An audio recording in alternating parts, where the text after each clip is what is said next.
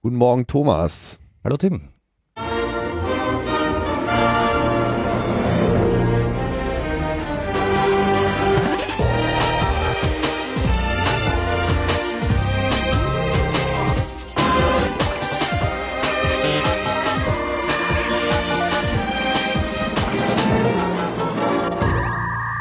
Logbuch Netzpolitik Nummer 244 vom 22.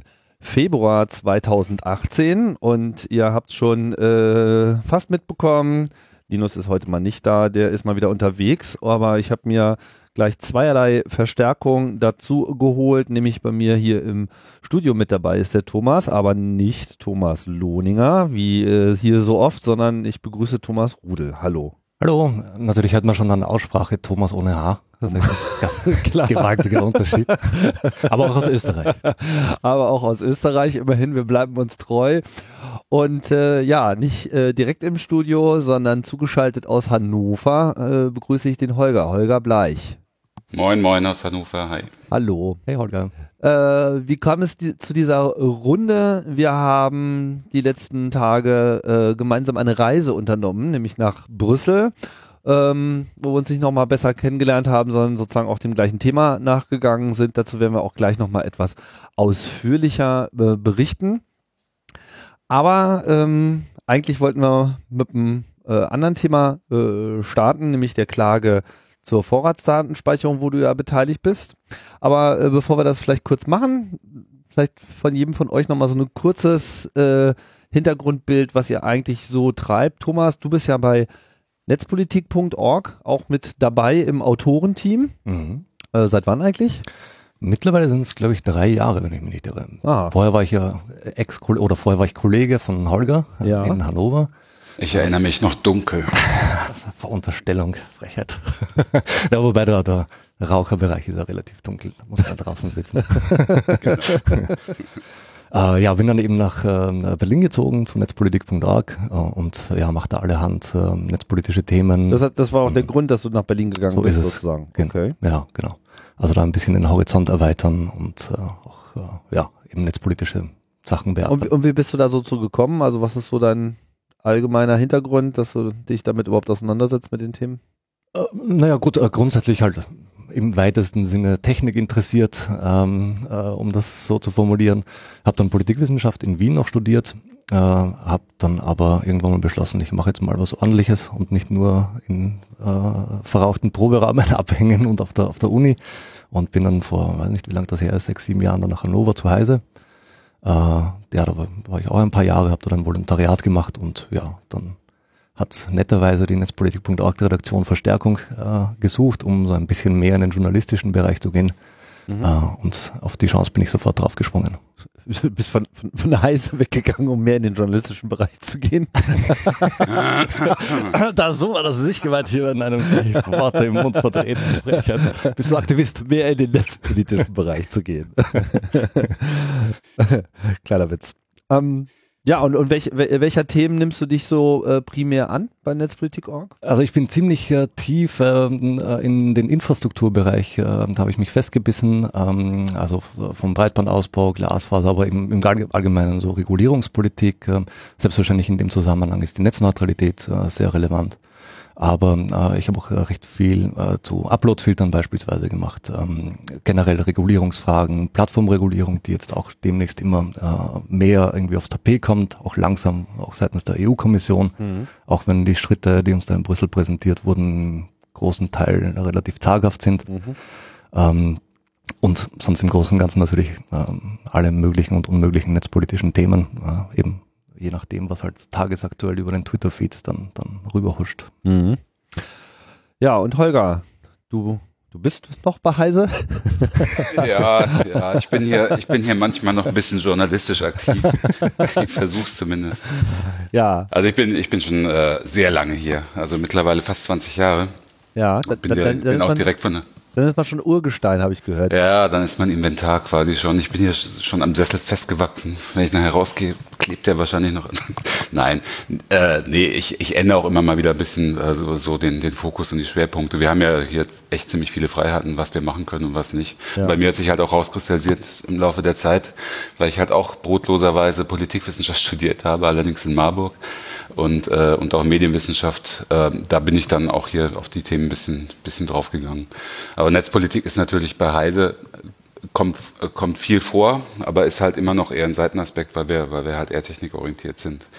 Leider. Aber die, soweit ich darf und kann, mache ich die netzpolitischen Themen so ein bisschen, aber auch nicht alleine. Wir haben ja auch zum Beispiel in, in Berlin Stefan Krempel, der viel netzpolitisch berichtet und da unterwegs ist. Ähm, und ansonsten mache ich halt viel juristische Themen auch. Also ich betreue hier auch in, in, bei der CT die Rechtsrubrik und äh, so, so IT-Rechtsfragen und Verbraucherrechtsfragen behandle ich da auch immer ein bisschen mit.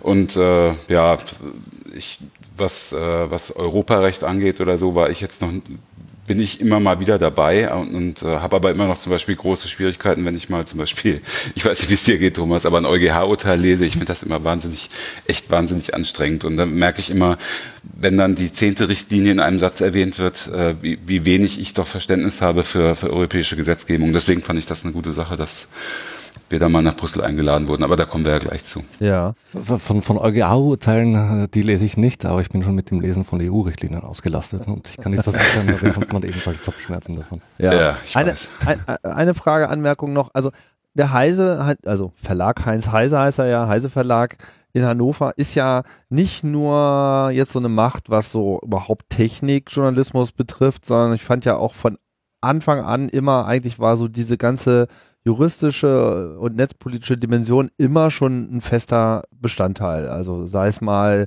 äh, explizite Stellungnahmen im CT-Editorial, aber natürlich auch eine relativ nahe Begleitung dieser Thematiken im, im News-Ticker.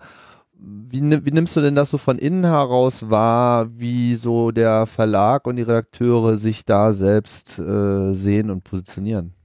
Meinst du jetzt politische Ausrichtung so ein bisschen? Nee, nee, weniger. Also warum interessiert euch das? Also warum ist das sozusagen da so in der Kultur so drin und ist meine Wahrnehmung überhaupt richtig? Deine Wahrnehmung ist auf jeden Fall richtig. Ähm, ich meine, es liegt natürlich auch da, daran, woher wir kommen. Ne? Also ähm, es sind hier unheimlich viele Leute, auch die teilweise auch gute Kontakte haben zum CCC. Ne? Und äh, zum Beispiel Jürgen Schmidt, unser heißt Security-Chef. Ähm, äh, und wir haben viele andere Leute, die einfach äh, auch von der politischen Schiene her kommen. Und uns wird ja oft vorgeworfen, dass wir, dass wir teilweise ein bisschen zu einseitig und zu links über, über Dinge berichten. Ich, ich würde das nicht ganz so sehen. Wir sind eben auch, äh, wir haben uns unsere Technikkritik, unsere Technik, technikkritischen äh, Standpunkte auch erhalten. Und das geht ja insbesondere in Richtung Verschlüsselung, Überwachung äh, und halt auch das Thema Vorratsdatenspeicherung hat uns ja begleitet uns ja schon seit seit zig Jahren. Und äh, deswegen versuchen wir auch unsere oder sehen auch unsere Pflicht darin, unsere Leser da auf dem Laufenden zu halten. Also äh, und das wird sich auch nicht ändern übrigens. Also das ist ganz klare Linie des Verlags, dass das äh, weiter auch Bestandteil der Berichterstattung sein muss. Hm. Ja, damit kommen wir dann vielleicht auch gleich mal zu unserem ersten äh, Themenblock. Ist jetzt äh, ja noch gar nicht so lange her. Da hat dann die äh, Bundesregierung auf ihren letzten Metern nochmal ein Gesetz beschlossen, in äh, ja, wie es so ein bisschen den Eindruck macht, äh, auch in auf eine Antwort auf den großen Landesverrat Skandal. Wir erinnern uns, ein Abgrund von Landesverrat, äh, wo ähm, Netzpolitik.org halt äh, vorgeworfen wurde, sie würden sich hier am Staat hintergehen, weil sie halt Dokumente veröffentlicht haben. Ähm, dort gab es diesen neuen schönen Paragraphen zum Thema Datenhehlerei. Ja, und vor allem geht dem Ganzen halt natürlich auch nochmal so eine neue Initiative der Vorratsdatenspeicherung äh, mit einher. Ja, jetzt äh, gibt es eine neue Klage vor dem Bundesverfassungsgericht und du bist ja einer derjenigen, die dort in der Liste der Klagenden aufgeführt sind, Holger. Genau, also das, ähm, die, die, das ist eine Verfassungsbeschwerde formal gesehen, ähm, aber man nennt es auch Klage. Ja, okay, das war und, äh, ähm, ausgedrückt. Hm. Ja, aber verständlich, ja, wahrscheinlich. ähm, Ja, also ich bin einer der Beteiligten, genau, ich bin einer der sogenannten Beschwerdeführer, aber halt auch nicht schwerpunktmäßig. Schwerpunktmäßig äh, angestrengt wurde das äh, von der Gesellschaft für Freiheitsrechte von Ulf Burmeier, ähm, die ja im Moment einige Verfassungslagen am Laufen haben, was ich übrigens sehr toll finde. Also äh, Gesetze oder Gesetzesvorhaben, von denen die glauben, dass sie, äh, dass sie die Freiheit und die Bürgerrechte einschränken, versuchen die systematisch anzugreifen, äh, auf, eben auf rechtmäßigem Weg, auf, auf legalen Weg, nämlich mit zum Beispiel Verfassungsbeschwerden. Und da sind wir, und in dem Fall bin ich jetzt gefragt worden, ob ich mitmache als Betroffener. Und das habe ich natürlich sehr gerne gemacht, äh, denn ich bin bei Heise auch zuständig für die ganzen Investigativthemen. Wir haben ja ein Investigativteam und ich recherchiere bisweilen auch mal investigativ. Und äh, wir hatten äh, vor zwei Jahren eine ziemlich umfangreiche Recherche und äh, in dem Zusammenhang äh, hatten wir auch zum Beispiel, mussten wir rechtliche Beratung ranziehen, mussten also auch Daten weitergeben. Und deswegen ist Ulf auch darauf aufmerksam geworden. Also worum geht's? Es geht darum, dass äh, quasi im Hinterrücks, würde ich mal sagen, äh, mit dem Gesetzespaket zur Vorratsdatenspeicherung noch ein anderer Paragraph mit reingekommen ist. Das ist der Paragraph 202 Straf, äh, Strafgesetzbuch. Und das ist der Datenhehlerei-Paragraph. Soll ich den mal kurz vorlesen? Mach mal. So, 202a Absatz 2. Wer Daten, die nicht allgemein zugänglich sind und die ein anderer durch eine rechtswidrige Tat erlangt hat, sich oder einem anderen verschafft, einem anderen überlässt, verbreitet oder sonst zugänglich macht, um sich, sich oder einen Dritten zu bereichern oder einen anderen zu schädigen, wird mit Freiheitsstrafe bis zu drei Jahren oder mit Geldstrafe bestraft.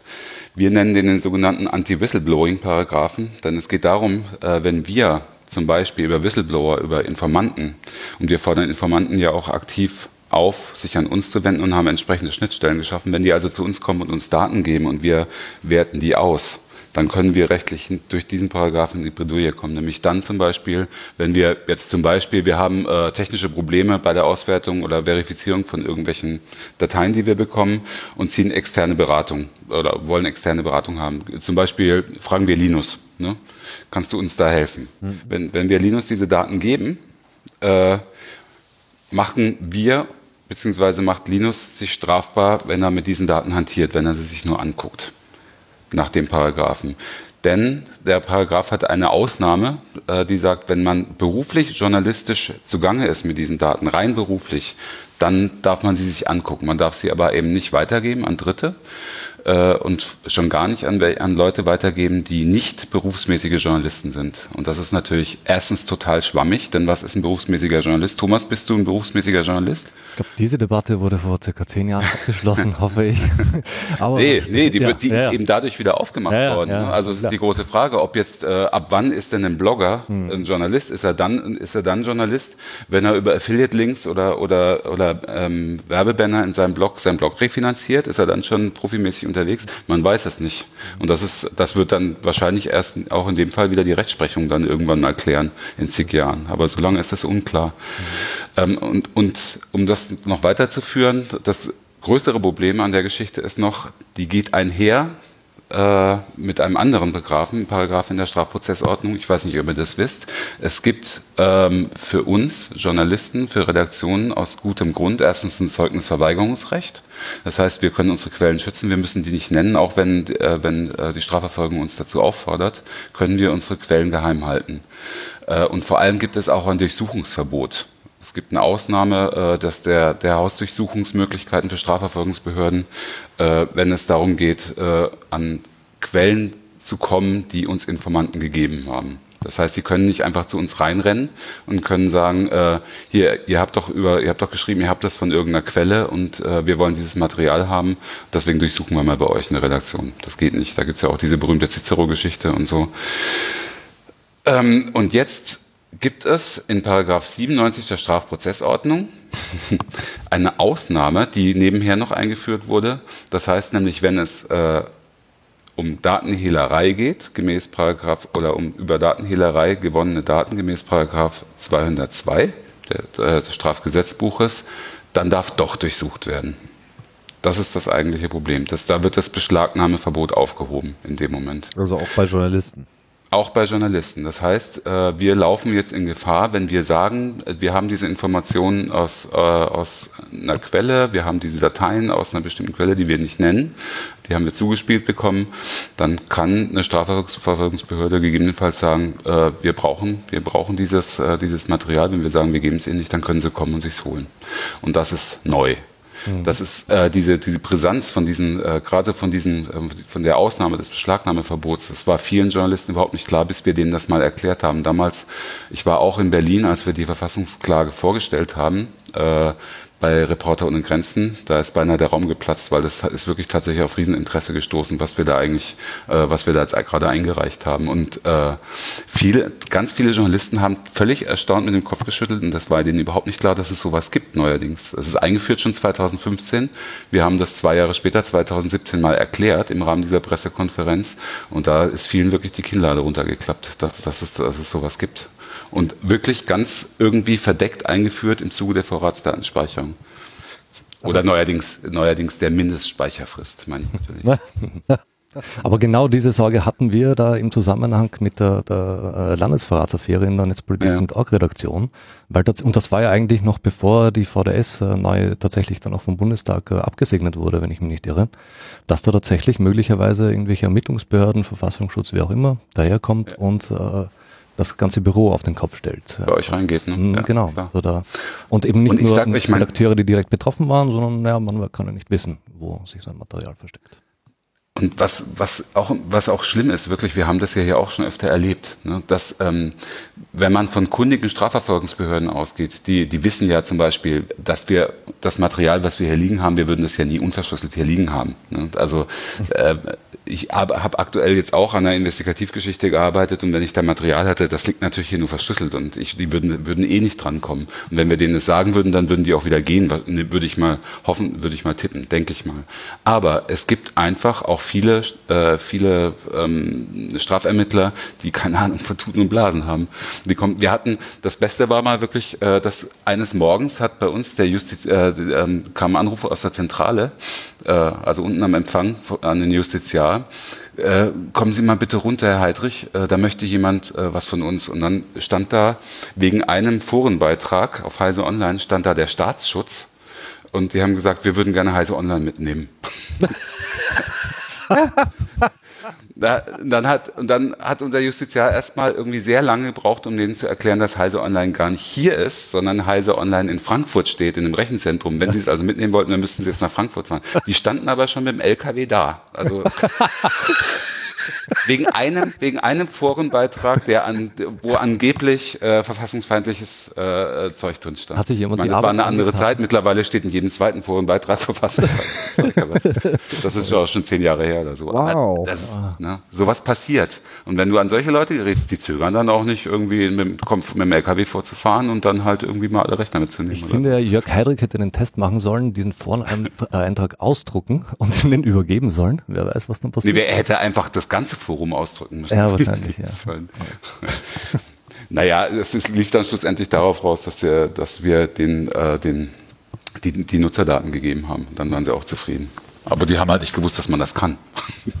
naja. Die wussten nicht, dass man eine Webseite nicht in den LKW einladen äh, Ja, so ungefähr. Also, es ist wirklich abstrus, an, an, an wen man da manchmal gerät bei Ermittlungsbehörden. Also es gibt natürlich, ich möchte das jetzt auch nicht falsch verstanden wissen, es gibt natürlich sehr fähige Strafermittler äh, und Ermittlungsbeamten, aber es gibt halt auch das, äh, das Umgekehrte. Ja, und vor allem gibt es natürlich auch äh, nicht ganz so fähige oder nicht gut so äh, technisch ausgestattete äh, Journalisten, die vielleicht unter Umständen sich wirklich mit sensitivem Material auseinandersetzen, aber eben nicht die Fähigkeit und auch nicht diesen Automatismus haben, alles ja, äh, entsprechend zu verschlüsseln und die sind natürlich dann solchen Angriffen schutzlos ausgeliefert. Ja, da hast du recht. Ja. Vielleicht eine Sache, die ich noch, noch äh, ein bisschen klarstellen möchte, äh, falls das missverständlich war eingangs, äh, ich glaube jetzt mal nicht, dass äh, die Neuanführung der Vorratsdatenspeicherung äh, auf die Landesverratsaffäre an sich zurückzuführen ist. Das ist ja so ein Gespenst, das ständig wiederkommt. Äh, da versuchen europaweit Regierungen trotz einschlägiger EuGH-Urteile diese Vorratsdatenspeicherung auf dem einen oder anderen Weg wieder einzuführen. Landesverrat ist aber ein, ein gutes, anschauliches Beispiel, wo sich sowas tatsächlich dann auswirken helfen könnte, ganz konkret für Journalisten, ähm, wenn eben tatsächlich sensitives Material in Redaktionen liegt und man dann sich entweder, sei es jetzt irgendwie rechtlicher äh, Info, ohne jetzt irgendwie mit, mit einem bezahlten Rechtsanwalt irgendwie äh, so Aussprache zu halten oder technische Hintergrundinfos benötigt und auch wirklich ja. diese Daten dann weitergibt, dann wird es eben ganz gefährlich und das ist eben auch der Grund, äh, warum, äh, also jetzt nicht netzpolitik.org als Gesamtes, aber äh, mein Kollege André Meister, der die entsprechenden Artikel damals veröffentlicht hat und mein, äh, der Chefredakteur Markus Beckedahl da auch an dieser Klage beteiligt sind und die auch zu einem guten Teil eben aus unseren äh, Geldern dann finanziert wird. Ja, man muss auch dazu sagen, also es ist wirklich äh, eine, eine illustre Liste von Beschwerdeführern, die, mhm. die da dabei sind. Also es sind natürlich Markus, genau, und André, mhm. ähm, ich und mein, mein, Kollege Jürgen Schmidt. Ähm, wir beide arbeiten hier halt am ehesten investigativ im Verlag und haben beide auch entsprechende Erfahrungen schon gemacht und deswegen war das auch ganz wertvoll, dass wir, dass wir da dabei sind. Ähm, aber es sind halt auch solche Leute wie, äh, wie zum Beispiel Heil Seppelt. Das ist der, der die ganzen äh, Doping-Recherchen äh, macht bei, bei der ARD. Ne? Und, äh, und äh, wer, wer ist noch dabei? Genau, Peter Hornung ist zum Beispiel noch dabei, das, der ist vom NDR und äh, hat da zum Beispiel die Panama Papers gemacht. Hm. Also war dabei bei der Panama, Panama Papers Enthüllung und ist halt jetzt auch äh, im Dieselskandal immer vorne mit dabei, wenn es um investigative Geschichten geht. Und äh, das sind halt alles Leute, die wirklich was zu verlieren haben, wenn zum Beispiel äh, klar wird, dass sich Informanten nicht mehr wirklich äh, ohne, ohne große Risiken an sie wenden können. Dann verlieren wir einfach auch Geschichten. Und dann verliert auch die Öffentlichkeit, weil eben solche Geschichten dann eben nicht mehr an die Öffentlichkeit kommen. Ne? Und Reporter ohne Grenzen ist natürlich auch. Und Reporter ohne Grenzen natürlich, klar, ja. Und äh, finde ich auch sehr, sehr gut, dass die sich angeschlossen haben als Organisation. Wie ist jetzt so eure äh, Argumentation? Also verweist ihr einfach nur so auf die originale, äh, also auf die, äh, auf die originale Gesetzgebung im Grundgesetz und sagt, hier, das passt ja nicht oder wie geht ihr daran? Also wir äh, gehen ganz bewusst, und deswegen ist es auch übrigens beim ersten Senat gelandet, beim, beim äh, Bundesverfassungsgericht und nicht beim zweiten. Wir gehen ganz bewusst äh, auf die Pressefreiheit und auf die Meinungsfreiheit. Kannst also du den Unterschied zwischen erster und zweiter Senat mal erläutern? Äh, alles, was Presserecht, äh, was Pressesachen angeht und Meinungsfreiheitsklagen, äh, die landen vom ersten Senat. Und der zweite Senat ist, glaube ich, eher für Wirtschaftsfragen und so zuständig. Mhm. Äh, und beim ersten Senat hatten wir, oder äh, also ich weiß es nur von Ulf Burmeier, der, ähm, der ja auch äh, federführend mit dabei ist. Ähm, er er hat schon gehofft, dass wir zum ersten Senat kommen. Das kann man nicht irgendwie beeinflussen, aber beim ersten Senat sah er zumindest äh, unsere, unsere ähm, Belange besser aufgehoben als beim zweiten Senat. Mhm. Aber ich bin da beim Verfassungsgericht jetzt auch nicht so tief drin. Okay. Also es geht halt um Artikel 5 Grundgesetz, es geht um, um die Pressefreiheit und äh, um den Schutz von journalistischer Recherche und von journalistischen äh, Möglichkeiten. Und wir sehen halt äh, uns in unseren Möglichkeiten eingeschränkt durch, äh, durch diesen 202, äh, frei zu arbeiten. Und ähm, das ist ja dann auch relativ zügig angenommen worden. Genau, es ist, äh, es ist angenommen worden und äh, im Moment ist der Status, wir sind ja da in, in, einer, in einer Runde mit mehreren Verfassungsbeschwerden gegen die Vorzeitenspeicherung, also es wird alles Mögliche angegriffen. Ähm, wir haben jetzt Nachricht bekommen, dass äh, unsere Verfassungsbeschwerde weitergeleitet wurde, das heißt, ähm, im Moment liegt sie zum Beispiel äh, mit der Bitte um Stellungnahme beim Bundestag, beim Bundesrat, bei der Bundesregierung, insbesondere beim äh, Bundesministerium der Justiz und beim Innenministerium und auch äh, bei den Landesregierungen. Alle haben jetzt die Möglichkeit, bis zum 31. März äh, Stellung zu beziehen äh, zu, der, äh, zu der Verfassungsbeschwerde. Das heißt, es muss äh, wahrscheinlich auf jeden Fall auch noch diese ähm, wie, wie heißt die unsere Bundesregierung jetzt äh, offiziell? Geschäftsführend. Geschäftsführend, genau. genau. Ich wollte gerade vor. Die müssen sich sagen. jetzt, äh, ja, die müssen sich natürlich trotzdem mit solchen Dingen rumschlagen. Die Frage ist, mit welcher Werf und welcher Intensität die das gerade machen, weil die haben, glaube ich, gerade ein bisschen andere Probleme. Die müssen halt irgendwie erstmal eine neue Regierung zustande bringen. Und äh, ob die bis zum 31. März da ist und ob die sich als allererstes damit beschäftigt. Also, aber natürlich wird es eine Stellungnahme geben, ist ja klar. Es gibt ja, es gibt ja genügend Sachbearbeiter da. Mhm. Ja, ist auch noch nicht ganz klar, ob der äh, Justizminister der gleiche bleiben wird, aber der aktuelle hat es ja auf jeden Fall mit zu verantworten. Der aktuelle hat es mit zu verantworten, genau. Also maßgeblich mit, im wahrsten Sinne maßgeblich mhm. mit zu verantworten. ähm, und das ist, war ja, war ja auch noch so ein Ding, ne? Thomas, ich weiß nicht, ihr beide könnt euch wahrscheinlich noch dran erinnern, wie das damals zustande gekommen ist. Das war ja im Endeffekt mhm. meiner, meiner Beobachtung nach zumindest es gab ja irgendwie keine große Notwendigkeit. Dann hat die CDU irgendwie ein bisschen Druck gemacht auf Gabriel.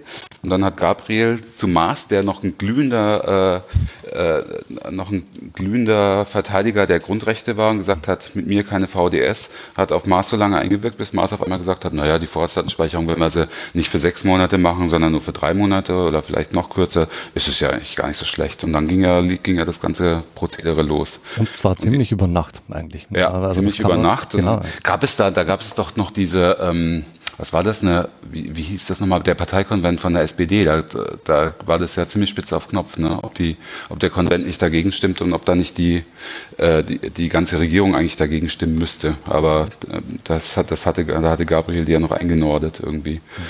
Was aber naja. dann auch noch zusätzlich fragwürdig ist, dass dann, also die, die Vorratsdatenspeicherung an sich ja schon sehr fragwürdig ist, äh, wenn man sich die europäische Gesetzgebung ansieht. Und es ist ja nicht das erste Mal, dass in Deutschland versucht wird, äh, da entsprechende Maßnahmen einzuleiten. Äh, da wurden dann wirklich tatsächlich noch Paragraphen reingemogelt, wie eben genau diese, diese ganze Geschichte mit der Datenhehlerei, die damit eigentlich nichts zu tun haben sollte. Also da bin ich auch schon sehr auf die Argumentation der geschäftsführenden Bundesregierung gespannt äh, vom Verfassungsgericht, wie sie das dann irgendwie ähm, so also eben, das sind Sachen, die eigentlich mit, miteinander nichts zu tun haben oder nichts miteinander zu tun haben sollten. Ja, also wir, wir sind zumindest jetzt, äh, ich weiß nicht, wie Markus das sieht. Ähm, also ich bin da jetzt im Moment sehr zuversichtlich. Also Vorsichtig wenn, optimistisch, ja. Ja, ne, also ähm, wir, wir wussten ja gar nicht, wo es hingeht. Ich habe da natürlich auch wenig, äh, wenig Erfahrung mit. Also wir wollen halt eine Klarstellung haben, ne, ähm, wie das Bundesverfassungsgericht das sieht. Das ist das, was wir uns erhofft haben. Aber wenn es wenn, wenn wir tatsächlich dazu kommen, dass, äh, dass wir den, dass der 202 gekippt wird, mhm. dann, also dann würde ich hier aber nicht nur eine Flasche Sekt aufmachen, da würde ich mich wirklich sehr freuen. Ja. Und das ist, wäre auch nicht das, was wir in unseren kühnsten Träumen uns äh, erhofft hätten. Aber es wäre toll, wenn es ein klares Urteil geben würde. Mhm. Und, und also vorsichtig optimistisch äh, deswegen, weil einerseits es ja nicht selbstverständlich ist, dass man mit so einer Beschwerde respektive Klage auch tatsächlich vor dem Gericht landet. Das ist schon mal ein ganz wichtiger großer Schritt. Mhm. Und zweitens ähm, eben, dass es dann doch verhältnismäßig schnell gegangen ist und dass wir vor dem Senat eins gelandet sind. Also das sind so Sachen, an denen kann man ablesen, dass ähm, das dann möglicherweise doch zu unseren Gunsten ausgeht. Aber gut, man wird sehen. Es geht zumindest, es geht auf jeden Fall in die richtige Richtung. Mhm, das finde ich ja. sehr gut. Wenn die Stellungnahme äh, jetzt Ende März abgeliefert werden soll, was bedeutet das dann so üblicherweise für den zeitlichen Fortgang? Also gehst du davon aus, dass es noch so alles im ersten Halbjahr nee. durch ist? Nee, nicht im ersten Halbjahr. Wir hoffen aufs zweite Halbjahr. Also mhm. wir hoffen, dass es 2018 noch durch ist. Deutet schon einiges darauf hin. Wir sind auf der Agenda vom Verfassungsgericht. Äh, die haben ja gerade ihren Jahresplan rausgebracht und äh, da stehen wir mit drin, dass mhm. das in diesem Jahr verhandelt werden soll und abgeschlossen werden soll. Und da müssen wir halt mal gucken. Also es ist ja, ne, also wenn du überlegst, wenn du dir die Agenda mal ganz anguckst, ist schon Wahnsinn, was die da, was die da durchpeitschen müssen pro Jahr an, an ja. Verfassungsbeschwerden. Äh, und allein bei uns, ne, also wenn wir jetzt die Vorzeitenspeicherung mal zusammennehmen, sind es ja vier Beschwerden. Also Kanzlei äh, Herting hat, hat, äh, hat einige Paragraphen in der VDS angegriffen. Äh, dann natürlich die Klage von Digital, Digitalcourage, äh, Starosik. Mhm. Und das sind die alle sind jetzt zusammengefasst zu, äh, als, als Klagen gegen dieses Gesetzespaket Vorratsdatenspeicherung einschließlich Datenhehlerei. Mhm. Und die werden dann mit Sicherheit auch zusammen entschieden werden. Mhm. Und sie müssen sich aber mit allen vier noch intensiv auseinandersetzen. Und die sind jetzt alle, man muss auch dazu sagen, ne, es ist ja nicht nur unsere, die ist ja schon ziemlich äh, groß. Äh, das sind alle vier äh, Klageschriften jetzt weitergeleitet worden. Und äh, da haben die auch einiges zu tun mit der Antwort. Bestimmt auch kein Bock ja. mehr auf das Thema. ja, ich meine, es war ja nun schon über die Jahre ein Dauerbrenner. Und bisher hat sich eigentlich das Bundesverfassungsgericht, sagen wir mal, doch zumindest sehr kritisch geäußert, ja, teilweise ablehnend, teilweise halt immer so diese, naja, so ganz verbieten wollen wir es jetzt äh, äh, doch nicht und unter folgenden Voraussetzungen ist das vielleicht möglich, was natürlich auch immer wieder diese neuen Anläufe. Du meinst jetzt die anlassunabhängige Speicherung, ne? Genau. Ja. Hm. Ja, aber also die Grenzen sind schon klar gesetzt, denke ich, und äh, ins, insbesondere auch europarechtlich klar gesetzt. Also der EuGH hat, hat das sehr eindeutig entschieden und ich kann überhaupt nicht verstehen, warum man jetzt äh, unbedingt dann nochmal einen Anlauf braucht. Und ich bin mir ehrlich gesagt, also auch bei den drei anderen Klagen relativ sicher, dass das das wird nicht, das wird nicht durchkommen, die VDS. Also ich, sie ist ja jetzt sowieso verwaltungstechnisch ausgesetzt gerade. Ne? Sie findet ja nicht statt, obwohl sie eigentlich schon lange in Kraft ist. Äh, und das, ich glaube nicht, dass sie jemals in Kraft, also dass es tatsächlich jemals zu einer Vorratsdatenspeicherung noch kommt. Und das ist auch meiner, meiner Ansicht nach nach wie vor unnötig und die Bundesregierung hat immer noch nicht irgendwie quantifiziert und äh, noch keine vernünftigen Argumente gebracht, warum man sie unbedingt braucht. Also in, in dem Bereich schwere Straftaten und Terror, um den es ja immer gehen soll in der Argumentation, äh, gibt es natürlich genügend Mittel und Wege, sich einer Vorratsdatenspeicherung zu entziehen, ne, wenn man will. Und das machen die ja auch. Das ist doch Quatsch alles. Also meine Begriffe. Naja. Schöner Satz, den man out of context nehmen kann. Die Bundesregierung hat immer noch nicht erklärt, warum man sie eigentlich braucht. So. Ermittlungslücken. Du, ich meine, ich höre ja viel Podcasts. Du arbeitest aber hoffentlich nicht mit Soundbites, oder? Oder machst du das? Sowas würde ich doch niemals tun. Gut. Ähm, Gibt es noch irgendeinen letzten Satz, den du da noch nachreichen möchtest? Ein Nö, ich habe doch gerade einen schönen geliefert, oder? Ja, das auf jeden Fall. VDS Schön, muss weg. Schöner wird's nicht Ja, mehr. VDS muss weg. Dem kann ich mich auch vorbehaltlos anschließen. Weil äh, es gibt wirklich im Strafverfolgungsbereich genügend andere Möglichkeiten, um den, um, wenn man wirklich täterhaft habhaft werden will. Stichwort Quick Freeze zum Beispiel. Es geht immer um die Anlassunabhängigkeit. Und das, äh, eine Anlassunabhängigkeit ist, ist immer, finde ich, höchst problematisch verfassungsrechtlich. Vielleicht auch noch so ein, ein, ein Halbsatz äh, noch dazu. Also selbst die äh, äußerst fragwürdige Rechts, Rechts, Rechts Extremregierung in Österreich, äh, die ja jetzt auch kürzlich ein Überwachungspaket äh, vorgelegt hat. Mhm. Ähm, wenn ich mich jetzt nicht irre, also äh, Quick Freeze hat sich so als Kompromiss sozusagen durchgesetzt in dieser ganzen VDS-Debatte. Äh, ähm, also Quick, Quick bedeutet, Freeze im Sinne von, äh, man wird, speichert nicht, nicht die ganze Zeit, sondern nur auf Zuruf. Exakt. Und zwar genau, anlassabhängig. Das anlassabhängig, genau. Also sprich, äh, wenn äh, uns zwar natürlich eben mit Richtervorbehalt oder je nachdem, wie das im einzelnen Mitgliedsland äh, dann äh, ausgehandelt ist, aber nicht einfach so, einfach wirklich verdachtsunabhängig, massenhaft äh, auf Vorrat. Das ist nämlich die, eben das ist der entscheidende Unterschied. Ja, warte mal, gibt es eigentlich, Thomas, gibt es im Moment äh, in, innerhalb der EU-Staaten, die eine Vorratsdatenspeicherung haben? Ja, ne? Die Briten haben doch, glaube ich, oder? ja, noch. Ich glaube noch schon, ja. ja, also Tim ist schuld. Bei den Briten wäre ich zumindest nicht überrascht, wenn sie eine haben, selbst wenn es verboten ist. Nun gut, naja. kommen wir zum äh, unserem Reiseteil. ah. Wie schon eingangs äh, erwähnt, waren wir ja alle ähm, in ähm, Brüssel diese Woche, Montag, Dienstag auf Einladung der EU-Kommission. Dort äh, gab es eine ganz äh, interessant zusammengestellte äh, Gruppe von Journalisten und solchen, die sich nicht wehren können, so genannt zu werden. Ähm, unter ich fand, es ja lustig, dass, ich fand es ja lustig, dass sie, dass sie das immer Digitaljournalisten genannt haben. Ich erkannte diesen Begriff bis dahin gar nicht. Mhm. Ja. Naja gut, der Anlass war ja auch so ein bisschen das Werben um ihren Plan rund um den Digital äh, Single Market. Mhm. Ich, ich habe auch so ein bisschen drüber nachgedacht, Digitaljournalisten. Trifft das jetzt eigentlich irgendwie, also eigentlich natürlich erstmal nicht, aber sie versuchen natürlich damit was zu sagen. So, ne? Und ob, ob, sie damit jetzt sagen, das sind die, die mehr so sich mit digitalen Themen äh, beschäftigen. Also man hätte ja auch Netzpolitik sagen können. Hm. Ne? Trifft ja. ganz gut so. Äh, wobei es jetzt, das muss man dazu sagen, jetzt nicht nur Online-Leute waren, sondern es waren halt auch Vertreter äh, Süddeutsche Zeitung, FAZ war dabei. Ne? Also ich fand es eben eine sehr, also äh, recht ausgewogene Mischung oder vielleicht jetzt gar nicht ausgewogen, weiß ich jetzt nicht, aber auf jeden Fall eine gute bunte Mischung. Also von Podcastern, von sozusagen klassischen Printmedien wie der Wirtschaftswoche oder der FAZ äh, bis zu Blogs ähm, äh, im netzpolitik.org. Äh, CT natürlich, das fällt natürlich auch noch unter, Print äh, und ähm, genau, also Magazinjournalismus. Mike Anders war auch mit dabei, ja. äh, bekannter YouTuber, den wir hier auch schon mal Exakt. bei LMP 200 zu Gast hatten. Also ja, also das war, fand ich irgendwie eine ganz nette äh, Truppe und äh, offenbar war man auch ganz überrascht auf Seiten der EU-Kommission, dass dann auch so viele die Einladung angenommen haben. Die haben wohl etwas breiter gestreut, als sie dachten, dass sie dann tatsächlich Zusagen bekommen. Die Räume, die Meetingräume waren auf jeden Fall dann immer recht gut gefüllt und mhm. äh, stießen auf Überraschung, hatte ich so den Eindruck bei den Kommissaren, wenn sie rein, also nicht, dass sie jetzt komplett hinten übergekippt sind, aber es fiel irgendwie auf, dass immer so ein, naja, oh, hier ist aber voll. Naja, das einerseits, aber andererseits äh, zumindest, in, naja, was, was die Kommissare betrifft, äh, war schon ab und zu so leichte Verwunderung zu spüren, hey, Moment mal, äh, da werde ich jetzt wirklich im Detail äh, gefragt zu irgendwelchen Positionen, die ich nicht so wirklich äh, verteidigen kann oder nicht weiß, wie ich sie verteidigen soll weil da doch, doch sehr viel Detailwissen da an die Oberfläche gekommen ist. Mhm. Ähm, das hat es natürlich aber auch sehr spannend gemacht zu diskutieren. Das hat man ja auch äh, dann äh, mit der Justizkommissarin Vera Jourova gesehen. Äh, das, äh, da gab es eben so ein, so ein relativ hitziges Hin und Her irgendwie und dann bis dann, glaube ich, ihr Kabinettchef oder so aufgesprungen ist und meinte, okay, sie muss jetzt los zum nächsten Termin. Und sie hat dann gemeint so, nö, das ist viel das spannender. Das ist doch so interessant hier. Ja, genau.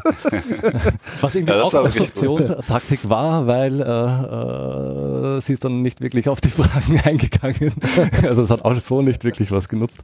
Aber es war halt eben doch spannend. Äh, da, mhm. da so, das war dann oft mehr Gespräch als irgendwie so frontal äh, belegt. Genau. Vielleicht sollte man den Rahmen nochmal kurz äh, genauer abstecken. Also wir sind da alle am Montag hingeflogen, mhm. äh, früh aus verschiedenen äh, Städten, mehr oder weniger gleichzeitig angekommen. Das gibt wohl der Brüsseler Flugplan ganz ordentlich her. Ich nehme mal an, daraufhin ist er auch optimiert. Und ähm, ja, dann haben wir uns da äh, getroffen und es ging ja am frühen Nachmittag äh, dann los und man hatte halt so am laufenden Meter äh, Meetings. Drei davon waren tatsächlich mit Kommissaren von den, wie viel sind es? 25 oder? 28. 28. Oder? Ähm, Jetzt sollte man noch mal kurz erklären, was Kommissare sind. Hm? Genau, die Kommissare sind ja quasi die, die die in Anführungsstrichen Regierung äh, Europas ausmachen, also die sozusagen die Kommission zusammensetzen. Ne? Und äh, das ist halt relativ paritätisch aus Mitgliedsländern besetzt. Und wir sind halt mit denen in äh, Kontakt gekommen, die, ähm, sagen wir mal, jetzt unseren Themen noch ja, am meisten mit zu tun haben. Ne? Äh, das waren dann in der Reihenfolge einerseits der Andros äh, Ansip, dieser estnische äh, Politiker, der halt der eigentliche Kommissar ist für den äh, digitalen Binnenmarkt. Dann äh, sind wir äh, zusammengekommen mit der Maria Gabriel. Die ist ja die Nachfolgerin von Günter Oettinger geworden.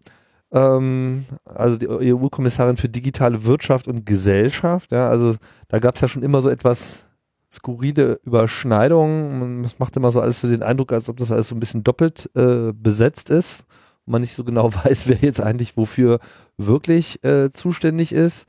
Und dann als äh, drittes die äh, Vera Jurova, die ähm, äh, tschechische Politikerin, die ist, wie heißt das offiziell? Äh, Justiz, Justiz, genau, Justiz, Verbraucherschutz, Gleichstellung. Äh, dafür ist sie äh, zuständig und hat dann mehr so den Schwerpunkt Datenschutzgrundverordnung und deren Umsetzung. Ja. Und, und dann Uploadfilter und äh, Kampf gegen ähm, Terrorismus auf Online-Plattformen. Da hat man ja eh das Gefühl, dass irgendwie alle auch nicht den nicht genug da davon können wir glaube ich noch konnten wie wie wie ja. also das Terrorwort das fiel äh, dann doch sehr oft ne Genau. Und Uploadfilter ebenfalls. Genau. Außerdem gab es noch ähm, auch einen kleinen Bereich, wo es Hintergrundgespräche gab mit Parlamentsvertretern, auch wenn die Kommission hier ganz klar im Mittelpunkt stand. Und äh, ja, und vor allem sind wir viel zwischen den beiden Hauptgebäuden hin und her gehetzt. Das könnt ihr euch nicht vorstellen, was das für ein Stress war, weil man wirklich jedes Mal, wenn man wieder in das andere Gebäude musste, wir mussten wirklich Ping-Pong, eine Veranstaltung hier, eine Veranstaltung da, die ganze Zeit hin und her und jedes also, Mal wieder das, diese Security. Du kannst ja mal kurz beschreiben, ne? diese Security heißt, heißt da nicht also finde ich noch krasser als am Flughafen, deutlich krasser. Also das heißt, du musst erstmal durch, durch, durch eine erste Schleuse quasi, wo du dann, wo, wo du deinen Ausweis zeigen musst und äh, die Tasche öffnen musst. Und dann geht es halt los wie, äh, wie am Flughafen auch. Ne? Also X-Ray-Scanner und äh, alles reinlegen, ständig Jacke aus, Jacke an, Laptop raus aus der Tasche, Laptop rein in die Tasche. Wir haben uns da also irgendwann mal haben wir einen Spaß draus gemacht und haben mal kleine Wettbewerbe gemacht, um unsere Rekorde zu brechen, wie schnell man den Gürtel außen wieder anzieht. Aber es war ja wirklich im Stundenrhythmus Rhythmus. Ne? Das war schon echt ein bisschen nervig, dass wir, dass wir ständig äh, zwischen den Gebäuden hin und her springen mussten.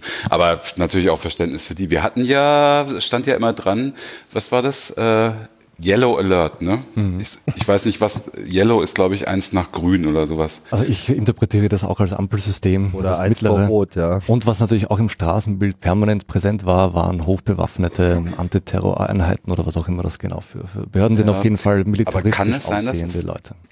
Äh, na, ist ja diese, denkbar, es ist ja diese Woche noch ein Gipfel, ne? Diese es Woche ist, kommt ist dann irgendwann mal. Genau, ja. Also es ist schon so, äh, also ich weiß jetzt eben auch nicht, wie die Sicherheitslage im Detail in Brüssel, Gipfel Belgien aussieht. Und dann gibt's noch diesen Gipfel. Denke ich auch. Äh, also äh, denkbar, dass es vollkommen berechtigt ja, ist. Aber trotzdem, äh, es ist doch ungewöhnlich, ständig äh, über eine, so eine militarisierte Gesellschaft zu stolpern und äh, dann noch eben diese Sicherheitschecks permanent im Stundentakt über sich ergehen zu lassen.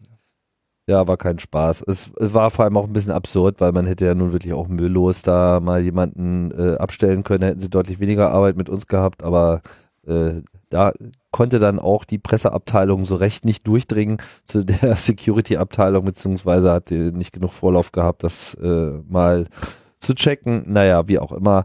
Das sind am Rande nur Details, auch wenn es natürlich dazu beigetragen hat, dass man dann doch noch ein bisschen erschöpfter und ermatteter war, als wenn man jetzt einfach mal Weiß nicht, das hätte man ja auch mal problemlos alles in einem Haus abfeiern können, aber egal. Trotzdem war das schön, dass sie überhaupt diesen Aufwand getrieben haben. Was war denn so dein Eindruck, Holger, von, von dem, wie dann die Kommission und äh, unsere Gesprächspartner uns gegenüber aufgetreten sind? Ja, sehr unterschiedlich. Also ich finde, Ansip ist sehr im Allgemeinen geblieben. Also und ähm, also Ansip redet, glaube ich, sehr gerne und sehr viel. Oh ja. Und hat ja, ja auch hat ja auch deutlich überzogen. Das hat ja, äh, hat ja auch schon seinen Mitarbeiter, der vorher reinkam, äh, schon darauf hingewiesen. Wir sollen ihn ruhig unterbrechen. ich bin auf das Angebot Dankens zurückgekommen. Wusste dann, worauf er sich bezog. Ja. Äh, was ich, was ich interessant fand, ist ja, dass äh, teilweise haben sich die Themen ja überschnitten zwischen den äh, drei, drei äh, bei den drei Gesprächen mit den mhm. Kommissaren. Also thematisch doch deutliche Ähnlichkeiten, aber es waren so deutlich unterschiedliche Ansichten. Ne? Also äh, zum Beispiel, wir, wir haben ja gesprochen über über Providerhaftung zum Beispiel, ne? über ähm, über Content Upload Filter ähm, und Ansip zum Beispiel als Vizepräsident der Kommission und äh, verantwortlich für den digitalen Binnenmarkt hat, hat klar gesagt, mit ihm kommt sowas nicht. Also es wird zum Beispiel auf keinen Fall, ähm, er, er ist dagegen, dass die ähm, E-Commerce-Richtlinie nochmal aufgemacht wird. Also dazu muss man sagen, dass die E-Commerce-Richtlinie, ähm, dass, also dass die festlegt, dass Provider und auch Plattformen nicht, nicht für den Inhalt äh, haften, der bei ihnen veröffentlicht wird, bis sie davon Kenntnis haben. Das übliche Notice and Takedown.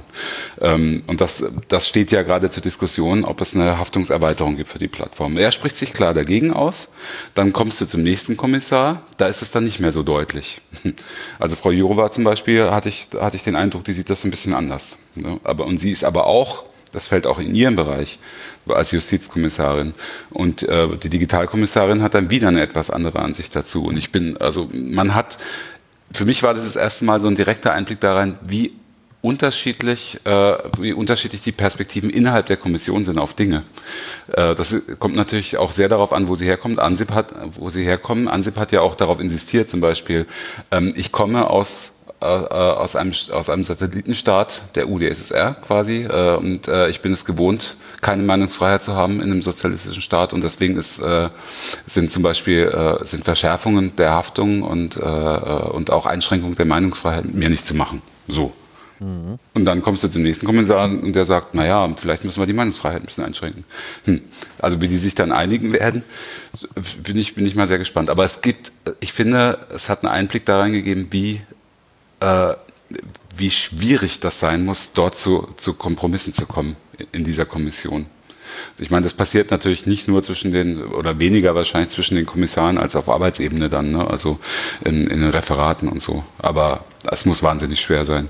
Und ich habe ehrlich gesagt ähm, auch ein bisschen Respekt davor gewonnen. Also äh, es wird ja immer gesagt, na, dieser, dieser, Bürokrat, dieser riesen bürokratische Apparat, natürlich ist es ein bürokratischer Apparat, aber ich finde, man hat auch gemerkt, auch bei den Gesprächen, die wir außerhalb jetzt äh, nicht nur mit den Kommissaren, sondern auch mit anderen Menschen dort geführt haben, ähm, dass dort schon mit Herzblut gerungen wird und dass das äh, gar nicht so ein, so ein verknöcherter Beamtenapparat ist, wie man zuerst mal denken kann. Ehrlich gesagt hat das bei mir auch immer, hat dieser Verdruss auch immer, für den hat auch immer Oettinger ein bisschen gesorgt, weil also Oettinger als Digitalkommissar war für mich, ich habe ihn einfach nicht ernst nehmen können, schon allein aufgrund sein, wenn er, wenn er halt Englisch spricht oder aufgrund seiner Auftritte in der Öffentlichkeit. Ich habe ihn zum Beispiel einmal erlebt auf der Republika und also ah, ich kann wirklich, ich konnte da nicht lange zuhören. Ich finde, also es hat alles dermaßen lobbygetrieben gewirkt, was er erzählt hat. Und äh, da habe ich den Eindruck, dass da jetzt auch frischer Wind reinkommt durch die Maria Gabriel.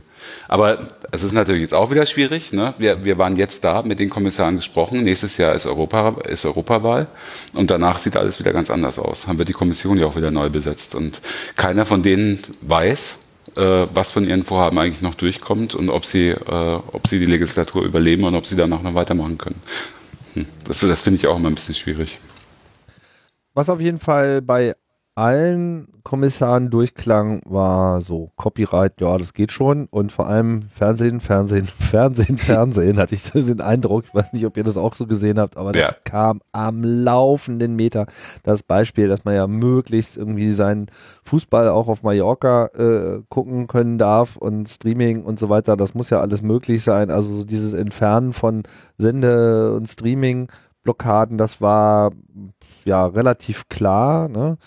Äh, ich hatte dann auch noch so ein skurriles äh, Randgespräch, ähm, wo wir dann wo, wo dann auch mal der Begriff Podcaster fiel und dann vom Gesprächspartner äh, aufgegriffen wurde und irgendwie so nach einer Weile das Gefühl bekam, so, weißt du überhaupt, wovon du redest? Und es stellte sich dann auch raus, dass die Wahrnehmung dieses Begriffs so überhaupt nicht verankert war. Gut, aber das spielt jetzt bei den Kommissaren überhaupt gar keine Rolle. Also Copyright und äh, dieses ganz, die ganze Frage von Lizenzklärung, die steckte überall drin, mhm. aber war auch eben auch nicht mehr als das. Ne? Auch da gibt es halt auch unterschiedliche Themenbereiche, die unterschiedlich stark äh, von den Mitgliedstaaten dann äh, in die eine oder andere Richtung gedrängt werden. Ähm, Im Grunde war das so ein bisschen äh, einerseits einfach mal, also die, ähm, sozusagen der Hintergrund für, für, diesen, für diese Einladung war wohl eben auch äh, sogenannte Digitaljournalisten aus äh, Deutschland, wahrscheinlich auch aus anderen Ländern Europas, hat ja auch geheißen, äh, nach Brüssel zu holen, mal äh, so private Kontakte herzustellen.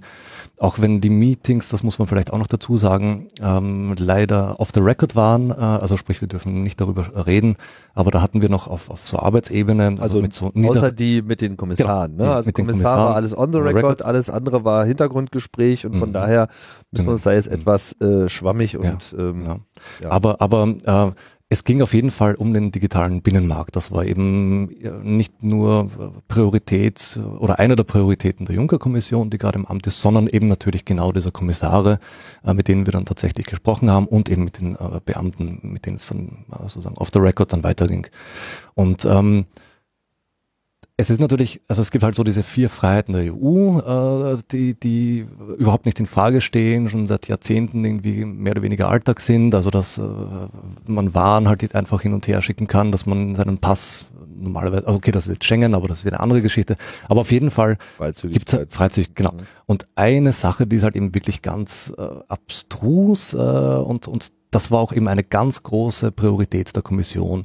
Daran lässt sich eben wirklich sehen, wie fragmentiert der digitale Binnenmarkt in Europa ist, nämlich dieses leidige Geoblocking. Also sprich, du bist in Deutschland, willst auf irgendwas in Frankreich oder was oder umgekehrt zugreifen und du siehst nichts. Äh, das ist einerseits natürlich wichtig, um äh, das abzuschaffen, um eben wirklich einen gemeinsamen digitalen Binnenmarkt zu schaffen. Das ist so heißt äh, diese ganze Initiative.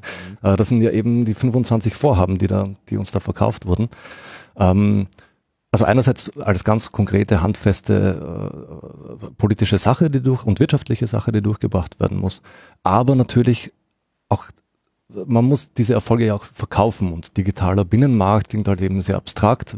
Darunter kann sich wahrscheinlich niemand mehr irgendwas vorstellen, äh, der dann nicht tief in dieser Materie drinsteckt. Aber wenn man beispielsweise ein Deutscher ist und ein Netflix-Abo hat und dann nach Spanien in den Urlaub fährt und man kann dann plötzlich seine TV-Serie nicht mehr schauen oder sein Sky-Abo nicht mehr, äh, dann kann man sich natürlich schon fragen, was macht diese blöde EU eigentlich? Warum ist das nicht abgeschafft? Warum kann ich da jetzt einfach mit dem Auto durch, weiß nicht wie viele Länder fahren und alles geht und, und von dort irgendwas bestellen und das geht auch, aber ich kann den digitalen, was ja wirklich das Einfachste ist, irgendwie, was man ja. meinen würde.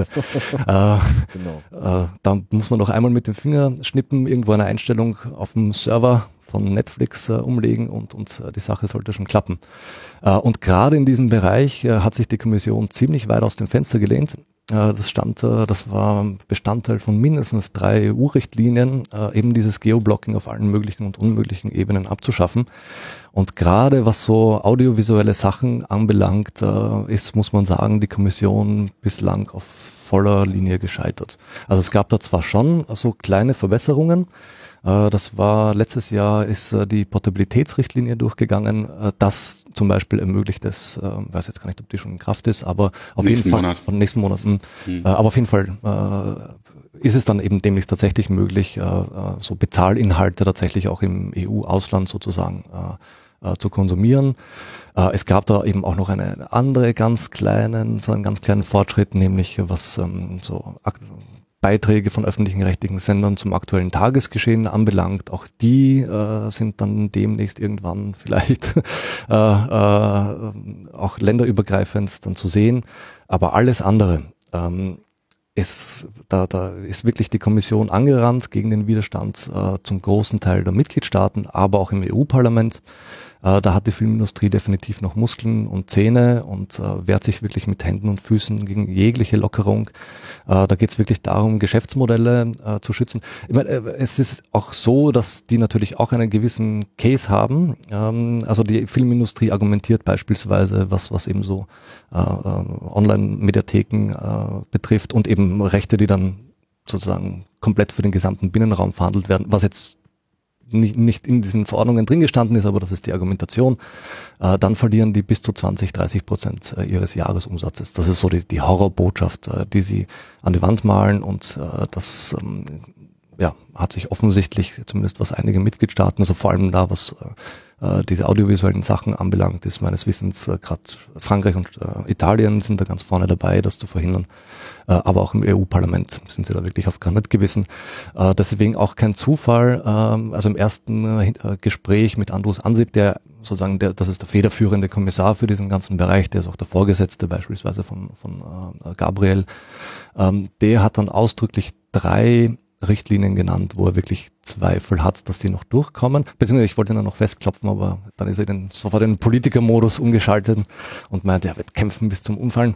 Aber er hat äh, Zweifel, also Doubts, äh, angemeldet äh, bei der Copyright-Richtlinie, also Urheberrecht, äh, bei der sogenannten CAPSAT-Verordnung. Das ist äh, so eine äh, Aktualisierung der Kabel- und Satellitenverordnung, die jetzt eben auch noch im legislativen Prozess feststeckt und eben auch von, von der Lobby sozusagen ziemlich kaputt geschossen wird. Und die dritte, das war der EECC, das ist der das ist, ähm, European Electronic Communication Code, das ist auch so ein Riesenunterfangen. Äh, da redet man eigentlich auch meines Erachtens viel zu wenig darüber, gibt sich daraus, dass es eben eine sehr komplizierte Thematik ist. Aber im Grunde geht es darum, da ordnet die Europäische Union das gesamte Rechtsgefüge oder einen großen Teil des Rechtsgefüges äh, der Regulierung im Telekommunikationssektor neu. Wie heißt dieser äh, Code? Äh, Abkürzung ist EECC, European Electronic Communications Code, äh, läuft allgemein unter Codex oder TK Review. Mhm. Ähm, das hört sich alles sehr technisch, sehr regulatorisch, sehr abstrakt, in weiter Ferne liegend an, äh, entscheidet aber darüber, äh, a, wird es überhaupt einen Glasfaserausbau geben? Zweitens, wie schnell wird er über die Bühne gehen? Drittens, und das ist aus meiner Sicht der Knackpunkt, äh, wird es da im Zuge dieser Reform zu Monopolen respektive Oligopolen auf dem europäischen Telekommunikationssektor kommen. Das ist beispielsweise auch eine äh, Initiative, die noch auf Günter Oettinger juhu, zurückzuführen ist, ähm, mit seinen erklärten Zielsetzungen, da hat er keinen Hehl draus gemacht, ähm, möglichst groß, also möglichst wenige, zwangsläufig, große europäische IT respektive Telekommunikationsanbieter zu schaffen, die auf der einen Seite äh, eben möglichst groß und stark sind äh, in Europa, dass sie eben paneuropäisch, also in Gesamteuropa dann auch wirtschaftlich tätig sein können. Ähm, und auf der anderen Seite so groß und so mächtig sind, dass sie sich auf dem Weltmarkt äh, behaupten können, sprich eben auch expandieren in andere Gegenden und drittens eben so groß und stark und äh, reich zu sein, dass sie dann auch gegen sozusagen, nennen wir es mal, feindliche Übernahmen äh, nicht europäischer äh, Großbetriebe äh, oder, oder solcher entsprechenden Konzerte geschützt sind. Aber wenn man sich beispielsweise die Situation in den USA ansieht, dann ist, äh, wo eben der Markt zunehmend, also nicht nur zunehmend, also da ist es wirklich ein Dauerproblem von einer Handvoll von, von Unternehmen äh, dominiert wird. Äh, wenn man so ein bisschen recherchiert und schaut, äh, es gibt erstaunlicherweise kaum Unternehmen, die mehr verhasst sind als äh, ISPs, also, also ähm, Netzbetreiber. Also vielleicht noch die Finanzbranche und, und äh, die Krankenversicherungsunternehmen, aber naja. Ja, Comcast kommt schon ganz vor. Comcast ja, und, und, und äh, AT&T. Also, und äh, wenn, all, wenn alle Stricke reißen und diese Reform schlecht ausgeht, dann, dann könnten uns, nicht sofort, nicht von heute auf morgen, und mein, wir kennen alle die Situation auf dem deutschen Telekommunikationsmarkt, sowohl was Band, äh, Breitband als auch Mobilfunk betrifft, da droht tatsächlich äh, dann möglicherweise eine, eine rapide Verschlechterung dann noch einzutreten. Also da hätten wir dann möglicherweise äh, neue, also die ganze Marktliberalisierung in den 80er und 90er Jahren ist ja deswegen passiert, weil es ja äh, doch ähm, nicht zu leugnende Probleme mit damaligen Staatsmonopolisten gab. Das hat man dann eben äh, aufgelöst, ähm, äh, einen freien Markt und, und äh, sozusagen ausgerufen und das hat zu Preisnachlässen äh, äh, und so weiter geführt. Jetzt dreht, dreht sich so der Wind, zumindest in der Europäischen Kommission. Und auch im Ministerrat muss man dazu sagen, da hat das Parlament eine ganz andere äh, Rolle ähm, und, und Position. Also wir könnten darin landen, dass wir halt keine staatlichen Monopole mehr haben, sondern private. Und das ist wirklich das Letzte, was wir brauchen. Aber jetzt habe ich ein bisschen zu weit ausgeholt. Verzeihung. Ja. Oligopole würde ich halt sagen. Ne? Ja, das, das ist das, das unsere, unsere äh, Realität. Ne? Hast du da noch was anzumerken, Holger, zu dem? Nee, ich frage mich, ich habe mich nur gefragt, ähm, ähm, ist denn, ist denn die, äh, ist denn die EU regulatorisch befugt, hier in den deutschen Markt so weit einzugreifen, dass sie bestimmt, ähm, ob zum Beispiel äh, Telekommunikationsunternehmen privatisiert werden oder nicht?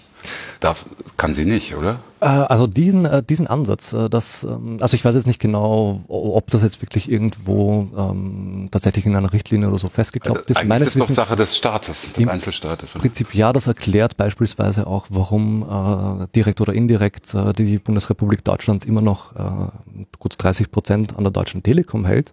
Aber dieser marktbasierte Ansatz, der ist auf jeden Fall eine EU-Vorgabe. Ja, noch aus den 90er Jahren. Also da kann die EU schon sagen, nö, äh, Staatsmonopolisten in dieser Form, wie sie halt in den 60er, 70er, 80er Jahren existiert haben, äh, das ist auf eine Initiative der EU äh, zurückzuführen. Und auch dieser ja. wettbewerbsbasierte, marktbasierte Ansatz beim Breitbandausbau, das ist eine EU-Geschichte. Ganz ja, im Detail wo, wo, kann die EU natürlich eben auch nicht rein regulieren. Also da hat natürlich äh, sowohl die Bundesregierung als auch die, der entsprechende nationale Regulator, in Deutschland ist es halt die Bundesnetzagentur, einiges zu melden.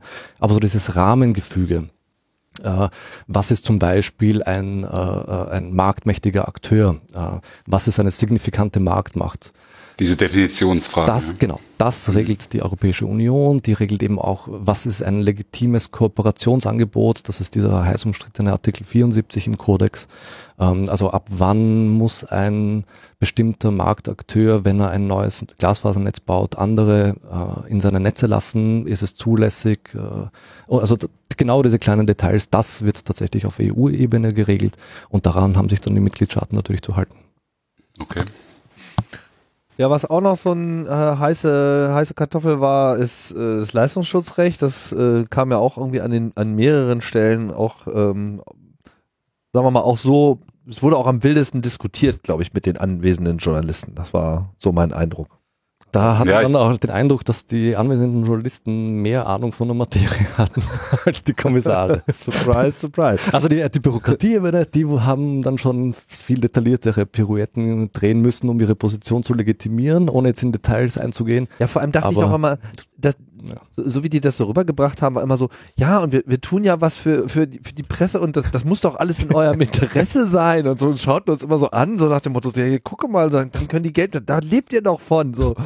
Und alle so im Raum so, naja, äh, eigentlich finden wir das so nicht so geil. Und äh, äh, es kamen dann halt sehr viele Fragen auf, so, ähm, wie sie denn da die Logik sehen in diesem ganzen Spiel und die Antworten waren nicht überzeugt.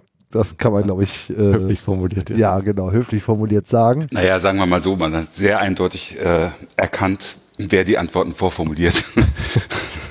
also die waren ja teilweise wirklich vorformuliert. Und äh, man hat halt auch, finde ich, gemerkt, zum Beispiel, also bei bei Ansip hatte ich das Gefühl, dass er nicht hundertprozentig dahinter steht, was er sagt. Ich kann mich irren, aber ähm, er hat ja auch versucht, äh, er kam ja dann auch äh, mit, ähm, mit den so-called Snippets und ähm, und das das sei doch alles ganz okay und äh, dann dann ging es ja um die Frage, wie viel, ab wie vielen Wörtern oder bis zu wie vielen Wörtern ist es noch ein Snippet und dann ist es ein voller Text und so weiter. Ähm, dann hat er, er kam, er kam ja dann mit, äh, mit, dem, mit dem Vergleich zwischen Musik und Presseverlagen und die Presseverlage müssen ja den Musik, äh, müssen den Musikverlagen, dann kam er ja noch mit seinem estnischen Dirigenten, den er so mag und sowas. Also, es, bin ich auch rausgestiegen. Es war, das, ja, das war, es war alles so ein bisschen absurd und es klang halt wie, äh, ich muss das jetzt hier verteidigen. Tut mir leid. Wobei das klang auch, so, ich, klang auch so ein bisschen so mit, ich habe die Schnauze eigentlich langsam voll. Ja. Einigt euch einfach mal überhaupt auf irgendwas. so Und so funktioniert es dann wahrscheinlich am Ende. Ne? Am Ende sind dann einfach alle exhausted und wer am längsten durchgehalten hat, kriegt am meisten durch und äh, ja. Naja, also zumindest äh, in dem ganzen Bereich Copyright, also ähm, was, was die, was die Richtlinie jetzt angeht und die Verhandlungen dazu und äh, auch was den Bereich Leistungsschutzrecht angeht, man merkt halt echt einfach, äh, wie stark offensichtlich die Content Lobby agiert und, und da präsent ist in Brüssel. Also das merkst du an allen Ecken und Enden. Es wirkt alles so vorformuliert, finde ich, und äh, teilweise einfach Positionen von den, äh, von den Content-Vermarktern eins zu eins übernommen, auch, äh, auch was den audiovisuellen Bereich angeht, was du vorhin angesprochen hattest, auch mit äh, mit dem ganzen Geoblocking. Ne? Also du hast echt öfter gehört, ja, wir würden ja gerne, aber das kriegen wir am besten Willen nicht durch gegen die Lobby, so ungefähr. Also das finde ich, fand ich teilweise schon echt hart. Also wie, auf, wie, wie stark offensichtlich der Einfluss da ist. Ja, gerade bei dem Leistungsschutzrecht, ähm, was so ein bisschen bedenklich ist, ist dass sozusagen, dass das, also ich finde es ohnehin ja schon mal bedenklich, dass das Thema überhaupt äh, auf der europäischen Ebene gelandet ist, weil man dachte sich ja immer so, dieses Gesetz hat nun nicht unbedingt bewiesen. Weiß denn, glaubst du, jeder deiner Hörerinnen und Hörer weiß, was, was das Leistungsschutzrecht ist, oder sollten wir das nochmal kurz erklären? Äh, also einerseits ja, andererseits kann man es trotzdem nochmal äh, erläutern, wobei das erläutern ist, glaube ich, gar nicht so einfach, ne? Weil, also das ist ja diese Idee, die von Springer aufgebracht wurde letztlich und dann auf deutscher, äh, in deutscher Gesetzgebung umgesetzt wurde, die quasi äh, vorschreibt, dass äh, auch so äh, nur die reine Verlinkung und damit eben auch so die genutzten Ausschnitte, also teilweise halt Titel und Teaser von Artikeln, dass die quasi auf Suchmaschinen verwendet werden, um auf diese Artikel auf deren Seiten zu verlinken, dass das ja schon im Prinzip eine Copyright-Verletzung wäre und dafür müsste ja dann irgendwie auch Geld bezahlt werden und man müsste das irgendwie lizenzieren und dann ging es lange hin und her und äh, am Ende wurde das so durchgesetzt, sozusagen mit der Prämisse, naja, jetzt fließt halt Geld zu den, äh, ähm, zu den, zu den Presseverlegern, weil ja ihre Inhalte genutzt werden. Und das hatte dann ähm, ja im Prinzip zwei äh, Effekte. Äh, ein ähnliches Gesetz, was in Spanien in Kraft trat, äh, hat schlicht das, dazu geführt, dass Google News einfach eingestellt wurde, so nach dem Motto, ja, pff, wir, wir, wir zahlen doch nicht dafür, dass wir auch noch irgendwie Geld ausgeben und auf euch verlinken, damit ihr da die Werbeeinnahmen haben kann. So habt ihr sie noch alle. Und in mhm. Deutschland äh, ging es halt dann nicht ganz so weit, weil eigentlich die Presseverleger auch schon wussten, dass sie dann ihre äh, Postillen einstellen können. Und dann haben sie halt einfach so Google und den ganzen, die halt die ganze Zeit im Kreuzfeuer Betreuer waren, äh, auch den Freibrief ausgestellt und gesagt, naja, dann kriegt ihr halt eine kostenlose Lizenz. Und man dann auch so daneben steht und sagt so, ja, äh, und? Und aber es gäbe die Möglichkeit. Aber es gäbe die Möglichkeit. Kostenpflichtige ne? Lizenzen zu genau. Verteilen. Darum ging es ja. Genau, und in unserer Debatte kam ja dann auch immer wieder so diese, äh, kam ja immer wieder auf, so, naja, aber das ist ja äh, quasi der Todesstoß für Startups, ja, also wer auch immer in diesem Bereich Newsvermittlung etc. sich positionieren will, dann bleibt dann einfach nur noch Google über, weil gegen die kommt ihr ja eh nicht an. Und genauso ist es eigentlich auch gekommen.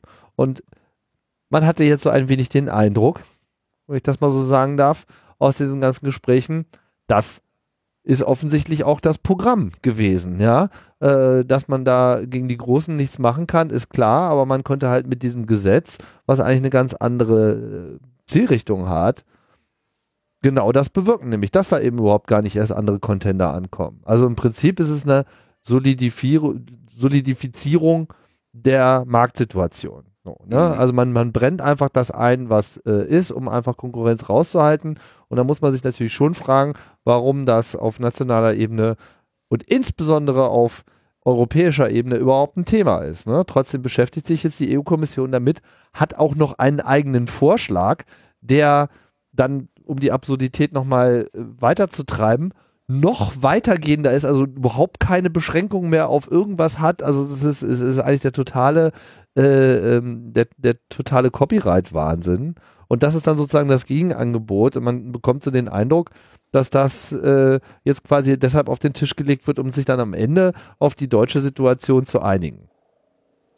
Ja, das denke ich auch. Also ja. natürlich wird das nicht, nicht so durchgehen, wie es im Moment vorgeschlagen ist. Aber es wird darauf rauslaufen, genau. Das äh, das ist, ich glaube, das ist auch das Ziel. Man, genau wie es in Deutschland auch war, eine, eine völlig irrsinnige Forderung zu stellen und äh, sich dann auf das zu einigen, was dann tatsächlich gekommen ist.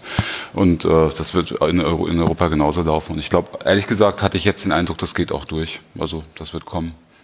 Naja, Was meinst du, Thomas? Da, also in dem Zusammenhang fand ich ja ganz lustig, äh, als es eben darum ging, im Gespräch mit äh, Ansip, äh, da so, so die Unterschiede zwischen dem deutschen gescheiterten Leistungsschutzrecht und dem geplanten europäischen äh, irgendwie herauszuarbeiten hat er dann bestritten, dass das überhaupt irgendwas äh, zu, miteinander zu tun hat. Das sind natürlich zwei ganz andere Geschichten. Und äh, das europäische Leistungsschutzrecht sei ja viel besser unter anderem deswegen, weil es den Schutzzeitraum von, wenn ich mich jetzt nicht irre, von zwei auf 20 Jahren oder so äh, anheben.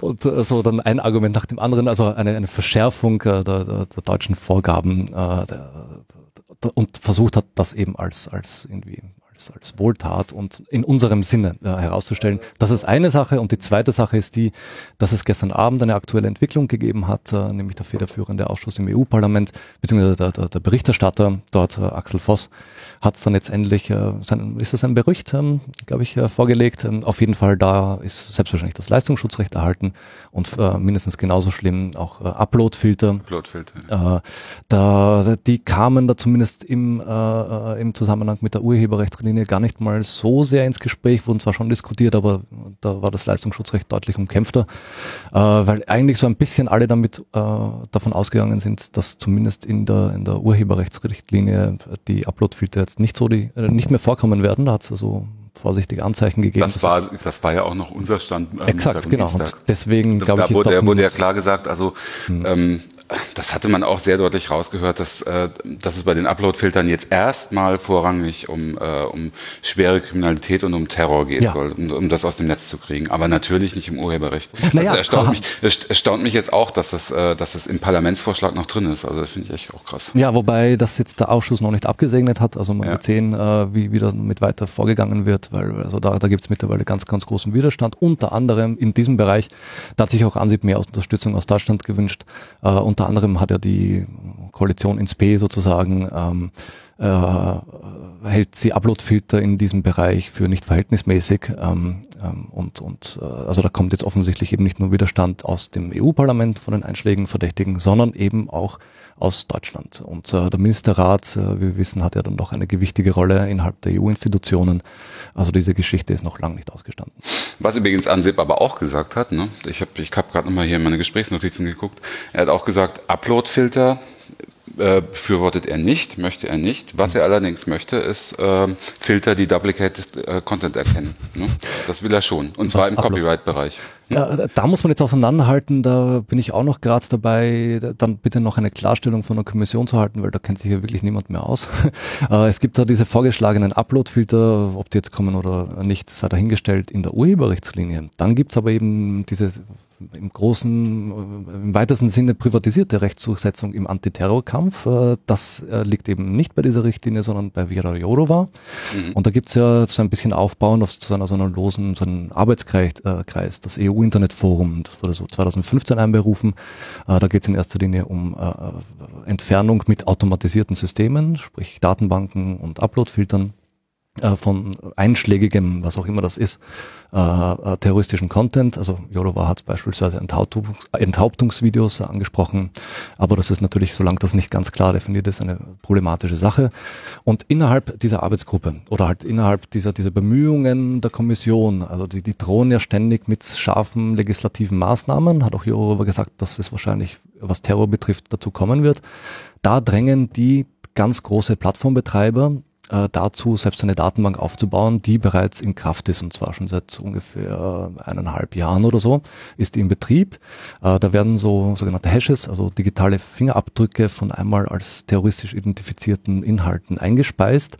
Äh, vielleicht auch noch wichtig, das sind, das sind dabei Facebook, YouTube, Microsoft, äh, und dieses Google gewesen, weil auf jeden Fall ja, so diese vier, vier, vier richtig, richtig großen Plattformen. Twitter auch, Twitter auch. Ah, Twitter auch, genau. Also, und ja. in, neuerdings auch Instagram hat sie noch gemacht. Und ja. Google Plus, genau, richtig. Die sind seit mhm. drei, vier Tagen oder so dabei. Also die befüttern so eine gemeinsam geführte Datenbank, da landen diese Hashes drin und äh, die wird dann auch gemeinsam abgefragt. Also sprich, wenn jetzt irgendein Twitter-Nutzer irgendein, sagen wir jetzt, nennen wir es mal, Enthauptungsvideo rauflädt, das wird erkannt und gelöscht, landet dieser Hash in der Datenbank und wenn das jetzt ein Facebook-Nutzer versucht, nochmal hochzuladen, dann, äh, ähm, äh, dann wird das äh, eben ja, unterbunden von diesem automatisierten System. Die Sache ist die, äh, besonders äh, hervorgestellt wird eben genau dieser, der, dieser Kampf gegen einschlägige Inhalte. Aber wenn man sich dann die Papiere genau ansieht, ähm, dann stehen da auch äh, Urheberrechtsverletzungen drin. Hm. Äh, das heißt, es ist erstmal wirklich gar nicht klar, was soll, was ist jetzt wirklich die Priorität, äh, weil man kann da eben reinschreiben, was man möchte, aber das bedeutet nicht, dass es dann auch so genutzt wird, äh, wenn einem Urheberrechts- oder halt einem Rechteinhaber die Möglichkeit eingeräumt wird, genau so einen äh, beanstandeten Inhalt zu melden. Und das landet in dieser Datenbank, ist es de facto ein Uploadfilter, auch wenn jetzt auf Selbstregulierung basiert und jetzt gar nicht mal mit einer legislativen Maßnahme jetzt irgendwie abgesichert ist, was das Ganze nochmal ein bisschen problematischer macht, weil das, da können dann die Plattformen, die haben halt sehr viel Spielraum und vor allem, wenn es da keine guten Redress-Möglichkeiten, also halt so, so Klagemöglichkeiten oder äh, was auch immer, also Möglichkeiten für Verbraucher und Nutzer gibt, ähm, sich dagegen ungerechtfertigte Löschung ähm, äh, zu wehren. Und zwar so, dass es halt auch entsprechende Fristen gibt oder eben halt klar definierte Wege, äh, auch, auch Zeiträume, in denen innerhalb, äh, innerhalb äh, derer entsprechende Plattformen dann reagieren müssen auf solche Eingaben. Dann ist natürlich einer Zensur Tür und Tor geöffnet, einer privatisierten Rechtsdurchsetzung, äh, das natürlich höchst problematisch ist. Ja. Ähm, und natürlich äh, besteht dann auch die Möglichkeit, äh, schaffen wir uns da mehrere parallel ähm, äh, irgendwie so Welten oder Parallelsysteme, das, das ist etwas, worauf ich jetzt noch auf die Antwort der Kommission warte. Da wurde mir gestern beschieden, sie wüssten es nicht und äh, geben mir heute hoffentlich du Bescheid. Meinst, äh, das, du meinst mehrere verschiedene Filtersysteme, oder? Exakt, genau. Oder ja. landet das alles in dieser privaten Datenbank? Das wäre natürlich auch möglich. Weil die Gefahr, also, also, was ja diskutiert wird im Rahmen der Urheberrechtslinie, dass es ja darauf hinausläuft, dass alle Plattformbetreiber de facto auf Content-ID von YouTube zurückgreifen. Genau, müssen. das habe ich auch so verstanden. Exakt, so genau. hat sich das immer angehört. Jetzt haben das wir, wurde so oft genannt. Ja, ja, aber das ist doch einigermaßen absurd, oder? Dann hat man da. Natürlich. Äh, also Content die deswegen vielleicht noch die Überlegung ist, äh, äh, Google ist ein Megakonzern, die haben extrem viel Kohle, die haben die technischen äh, Ressourcen und Möglichkeiten, so ein System auf die Beine zu stellen, das mehr oder weniger äh, gut diese Inhalte dann erkennt, ähm, jetzt mal komplett unabhängig davon, wie gut das jetzt wirklich funktioniert. Äh, kleinere Plattformanbieter, die mit einer Richtlinie oder Verordnung dazu gezwungen werden, äh, oder eben auch ähm, so äh, Non-Profit-Organisationen wie Wikimedia zum Beispiel, äh, auch Uploadfilter einzusetzen. Die können entweder sowas selbst entwickeln, was aber natürlich enorm teuer ist, Zeit in Anspruch nimmt äh, und ja, vielleicht wo das Geld woanders besser aufgehoben wäre. Das wird dann darauf hinauslaufen, dass sie sich an ein bestehendes System einer privatwirtschaftlichen Firma wie zum Beispiel Google dann anschließen und Content-ID verwenden. Oder eben dann diese an, angebliche äh, Antiterror-Datenbank äh, zu, zu, Hilfe genommen wird, wo es eigentlich erst um Enthauptungsvideos ging, aber wo eindeutig drinsteht, wenn man die Kommissions- und die Ratspapiere liest und Empfehlungen liest, bitte, das gilt auch für Urheberrechtsverletzungen. Also das ist ein Wirrwarr. Ähm, das ist dieses Microsoft-System, ne? Das, äh, es wird, es wird vermutet, es ist, glaube ich, nicht, wenn ich richtig informiert bin, ist das noch nicht offiziell bekannt gegeben, was dahinter steckt, aber ich glaube Photosynth oder so heißt das von Microsoft, ja. Ja, genau. Da, das ist ja eigentlich entwickelt worden, um, äh, um doppelte kinderpornografische ja. Inhalte aus dem Netz zu kriegen. Genau, und was wird, wird ja von Microsoft in den USA auch schon sehr, sehr eifrig eingesetzt. Mhm. Muss man sich mal vorstellen. Also wenn du, wenn du in den USA auf, auf OneDrive irgendwie, wenn da jemand ein Kinder, Kinder, Kinderpornografie-Bild oder Video hochlädt, ähm, die, die OneDrive-Laufwerke werden automatisch gescannt und dann geht auch die Anzeige automatisch raus, die Strafanzeige an die Strafverfolgungsbehörden, wenn so ein Bild erkannt wird aus, äh, mit einem Datenbankabgleich. Das ist mittlerweile in den USA voll, voll automatisiert.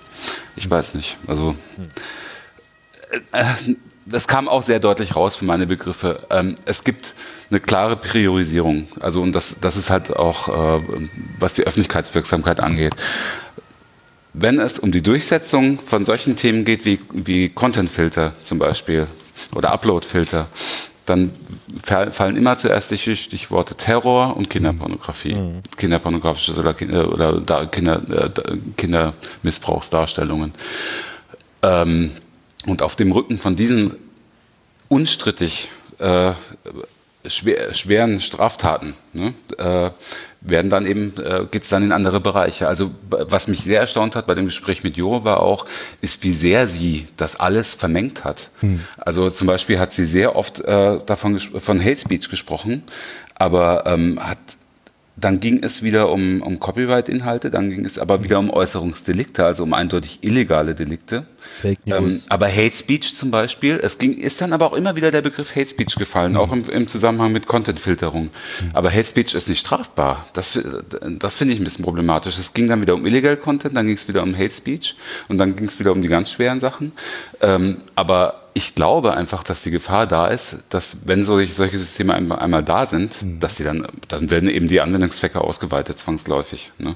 Also Terror, bei Terror fängt es an, dann kommt Urheberrecht und dann wird halt irgendwann gesagt, Oh, ja, aber ähm, wenn wir wenn wir jetzt gute Texterkennungsalgorithmen haben, dann könnte könnte man natürlich auch automatisch nach Hate Speech in den Netzwerken suchen lassen und äh, und äh, auf, also auf den großen Äußerungsplattformen und das dann auch automatisiert schon vor dem Upload rausfiltern und dann wird's wirklich ganz hart, finde ich.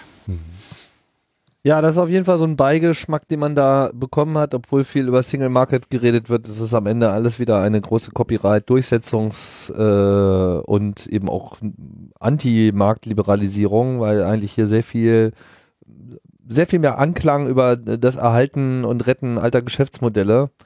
Gab dann und ein Mittagessen auch nochmal eine ganz interessante Debatte so in diese Richtung, so ob denn ob sie sich denn eigentlich im Wesentlichen alles nur mit der Erhaltung alter Geschäftsmodelle äh, beschäftigen würden, während halt die Amerikaner mit neuen kommen und nicht wirklich einfach auch mal die Gelegenheit sehen, neue Geschäftsmodelle äh, auch in Europa zu befördern.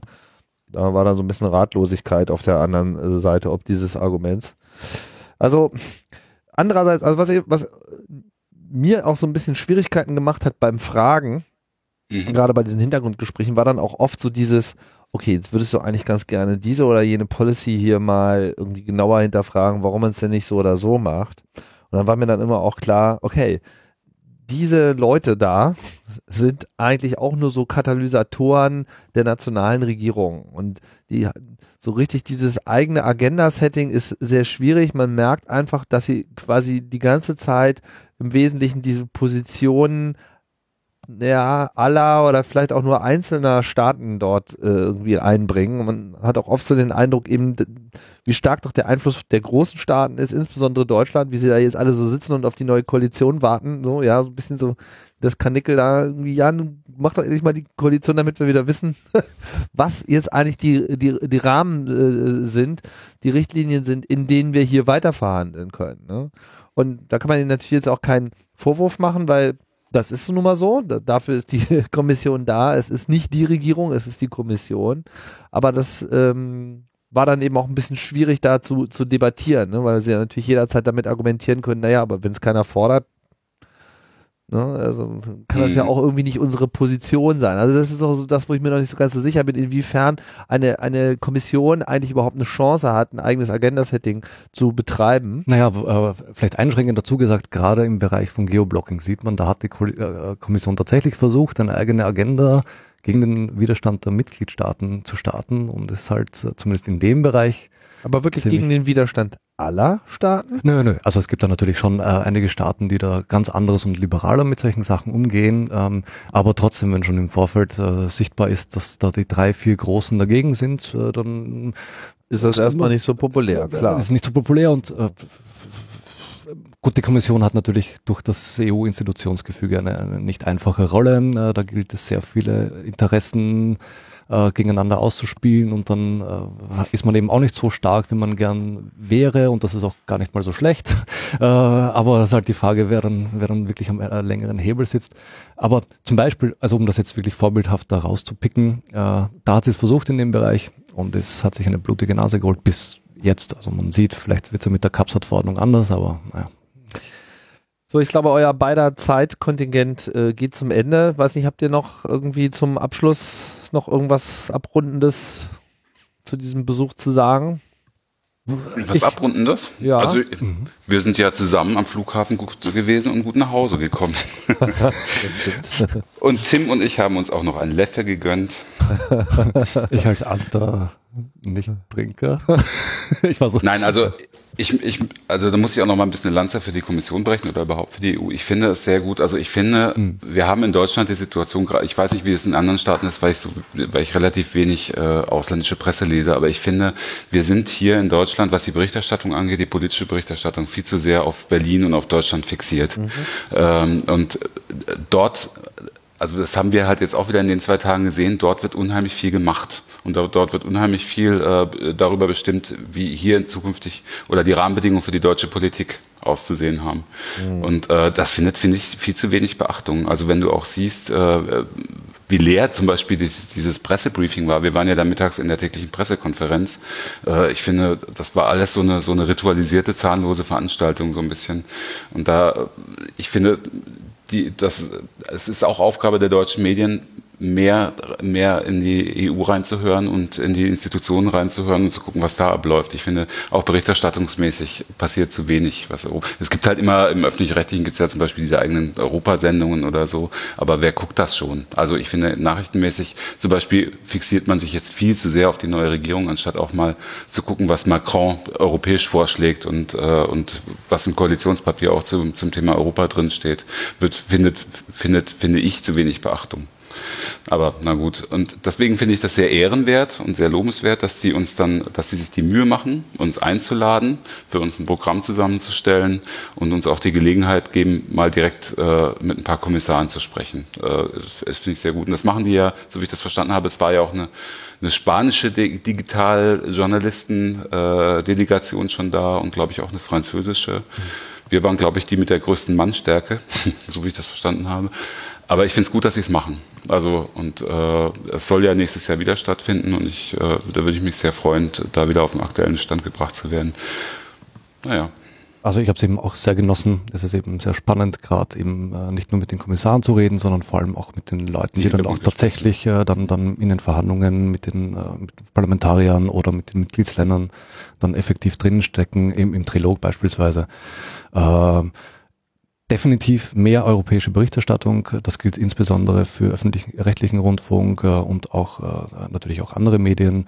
Bei netzpolitik.org versuchen wir schon, ich meine, das ist zwangsläufig, also da kommen wir nicht hinaus. Ihr macht das sehr denn- gut, finde ich. Ja. Dankeschön. Äh, auch wenn es immer sehr, oder nicht immer, aber in der Regel sehr schwer ist, das zu vermitteln. Ähm, äh, und das, man kann sich dann auch sehr in Details verrennen, äh, nicht nur was jetzt dann einzelne Policy äh, betrifft, sondern auch erklärt man jetzt, was ist der Unterschied zwischen dem Europarat und dem Rat der Europäischen Union. Äh, geht man da schon von einem Vorwissen aus oder nicht, aber da hat auch definitiv die EU ein Imageproblem oder, oder ja, da könnte sie auch noch für mehr Klarheit suchen, einfach in der Benennung und, und Auszeichnung der entsprechenden. Aber gut, das ist jetzt eine lange Debatte, auf die können wir uns jetzt leider nicht mehr einlassen. Prinzipiell fand ich es eben sehr spannend, äh, sehr gut, ähm, dass auch die Kommission äh, da versucht, so ein bisschen äh, den Kontakt äh, zu Journalisten herzustellen, aber eben auch, man könnte fast sagen, so großzügig ist, unter Anführungsstrichen, jetzt nicht nur ihre eigene Perspektive da durchscheinen zu lassen. Also sie hätte uns ja nicht äh, den Kontakt zu EU-Parlamentariern vermitteln müssen. Äh, uns, äh, die wurden ja auch nicht von der Kommission ausgewählt, sondern vom Europäischen Parlament. Also das war, fand ich eigentlich auch ganz gut. Mhm. Ähm, ja, gerne wieder.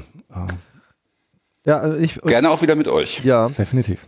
Äh, vielleicht auch nochmal von mir nochmal so zwei Cent. Also ich, ich, fand besonders die Begegnung mit der auf der Parlaments, äh, mit dem EU-Parlamentsvertretern äh, extrem belebend. Da hatten die Gespräche deutlich mehr Substanz vielleicht, also sie waren direkter, extrem informativer, da konnte ich sehr viel mehr rauslesen und man merkt da auch, oder ich glaubte zumindest zu merken, was Europa braucht, ist einfach ein stärkeres Parlament.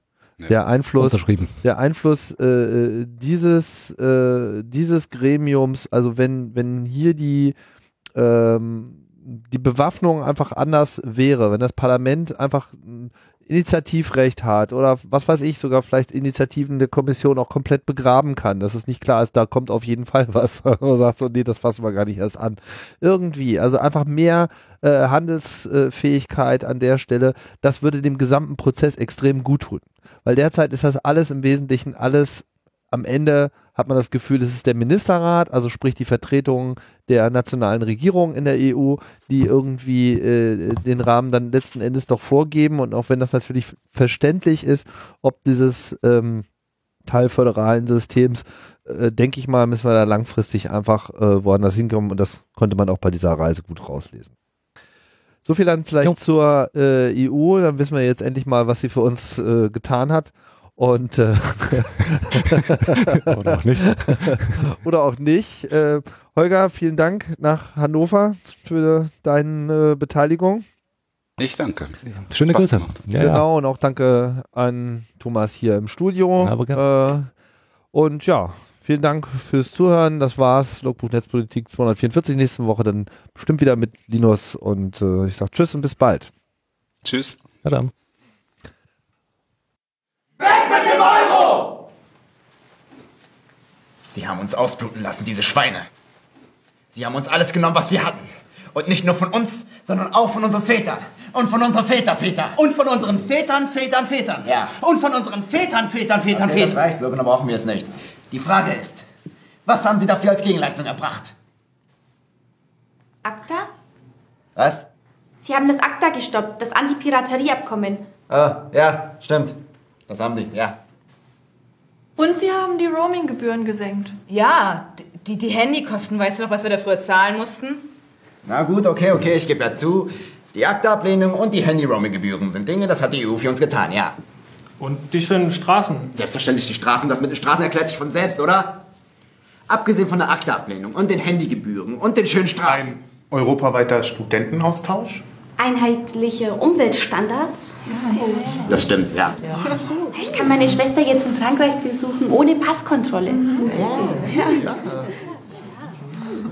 Ja, offene Grenzen würden wir wirklich vermissen, wenn es die EU nicht gäbe. Und wir können überall arbeiten oder wohnen, ohne jemanden fragen zu müssen. Und das Europaparlament hat als einziges Edward Snowden als Zeugen angehört. Oh ja, du weißt ja, wie viel Angst die nationalen Parlamente von den Staaten haben. Alleine haben wir gegen die NSA nichts in der Hand.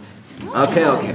Abgesehen von der ACTA und den schönen Straßen und den Handygebühren und den Austauschprogrammen und den Umweltstandards und den regionalen Förderungsprogrammen und den offenen Grenzen und die Möglichkeit in ganz Europa zu arbeiten und den Verbraucherschutz und der Anhörung von Snowden und den Datenschutz. Abgesehen von all den Dingen. Was hat die EU jemals für uns getan, hä? Sie hat uns den Frieden gebracht? Ach, Frieden. Halt die Klappe!